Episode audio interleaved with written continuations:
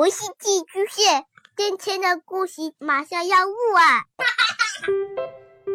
孩子的世界充满了色彩和欢乐，用有温度的声音讲你爱听的故事。白羊叔叔和大明的晚安故事。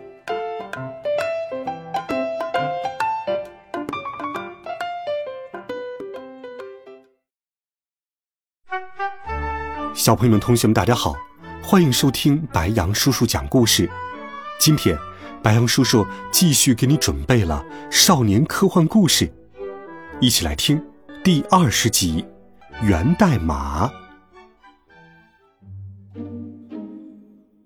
放学回家后，我看见沙发上放着一个金箍圈，不过这个金箍圈不是爸爸做的，而是天网公司生产的。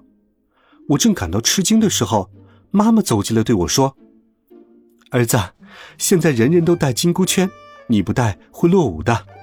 之前你参加过那么多竞赛，赢的奖金妈妈都存起来了，现在正好用上，给你买了最新版的金箍圈，你用它上网吧。听说装了反黑客软件，很安全。”我愣住了，妈妈怕我 out，竟然不惜下血本。哎，真是可怜天下父母心呐！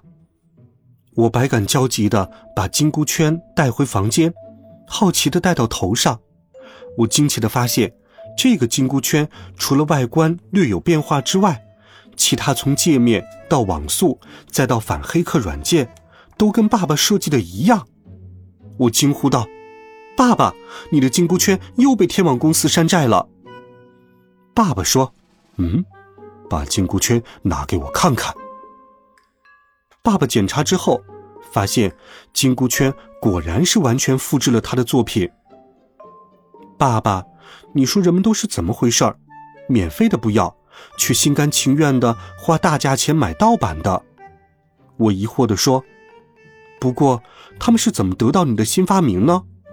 你免费送的金箍圈，网上只有一个人跟你要了。”会不会那个人就是天网公司的人？他把你的金箍圈拿走以后就复制卖钱，肯定是这样，只能是这样。卑鄙，真是太卑鄙了！爸爸没有救的话，而是拿出了仪器，对着金箍圈研究起来。第二天早晨，我醒过来，发现爸爸还在灯下奋战。为了研究清楚，他一夜没有睡。嗯，儿子，金箍圈的硬件有问题。另外，我设计的反黑客软件也被修改了，你不能再用它上网。而且，我们得把这个消息告诉更多的人，让他们也不要用了。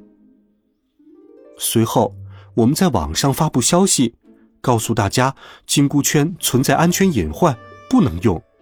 和上次一样，又惹来了一片骂声。到学校后。我劝同学们不要戴金箍圈，结果又引来一阵嘲讽。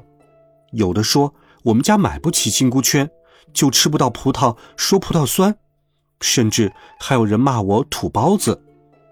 就在我感到孤独和无助的时候，陈学虎把我拉到一边，问道：“小杨，你说的是真的吗？”我诧异的看了陈学虎一眼，问道：“你？”相信我的话，嗯，当然。我突然有些感动，原来被人信任的感觉这么好。我告诉他，金箍圈是送给我上网头盔的那个科学家设计的，但是天网公司剽窃了他的科研成果，将他的发明——上网头盔和金箍圈的技术都占为己有，并用来牟利。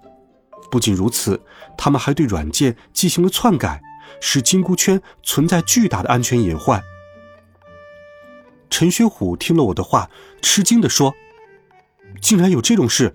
天网公司太卑鄙了。”现在班上的同学除了我和陈学虎，只有翠花和老肥没有用金箍圈。陈学虎是相信我的话，而翠花和老肥是因为买不起。一天早上。我正睡得迷迷糊糊的，突然被爸爸的惊呼声吵醒了。天哪，是猴子，又是猴子！我一头雾水的问道：“猴子？什么猴子？哪来的猴子？”爸爸说：“天网公司的幕后老板是猴子。猴子当然不是真的猴子，而是一个科学狂人，也是我和爸爸的死对头。他妄图称霸世界，但好几次都输给了我和爸爸。”我惊讶道：“原来是他。”难怪他那么低调和神秘，原来是怕被人发现。这一回他又要搞什么阴谋诡计呢？爸爸说：“我用了一晚上的时间，侵入了天网公司的电脑主机，发现他们公司的老总真的是猴子。他在金箍圈里反黑客程序里加入了一组神秘的源代码，我暂时还没有把那组源代码破解出来。”不清楚他想要干什么，不过我猜猴子的目的肯定不只是赚钱。爸爸抓紧时间，废寝忘食的搞研究。几天后，爸爸将一粒像蚕豆瓣的东西递给我，说道：“儿子，试试。”我疑惑的问：“这是什么？”爸爸说：“这是我改进后的大脑上网机，超脑五号。”你把它放进耳朵里就行了。我将那豆瓣似的玩意儿塞进耳朵里，惊讶的发现，现在我既不用戴上网头盔，也不用戴金箍圈就可以上网了，而且速度比原来更快了。太酷了，爸爸，你真了不起！我对爸爸佩服的五体投地。爸爸说：“嘿嘿，这一回我们不能再让人发现了。另外，你把陈学虎。”老肥和翠花重新召集起来，一人给他们一个，重建你们那个什么四人组，以防不测。我点点头。到校后，我把陈学虎、老肥和翠花叫到操场的角落里，一人给了他们一个超脑五号，对他们说：“这可不是普通的豆瓣它是比上网头盔、金箍圈都要厉害的大脑上网机。”现在有一个叫猴子的坏蛋，要用他制造的金箍圈干坏事。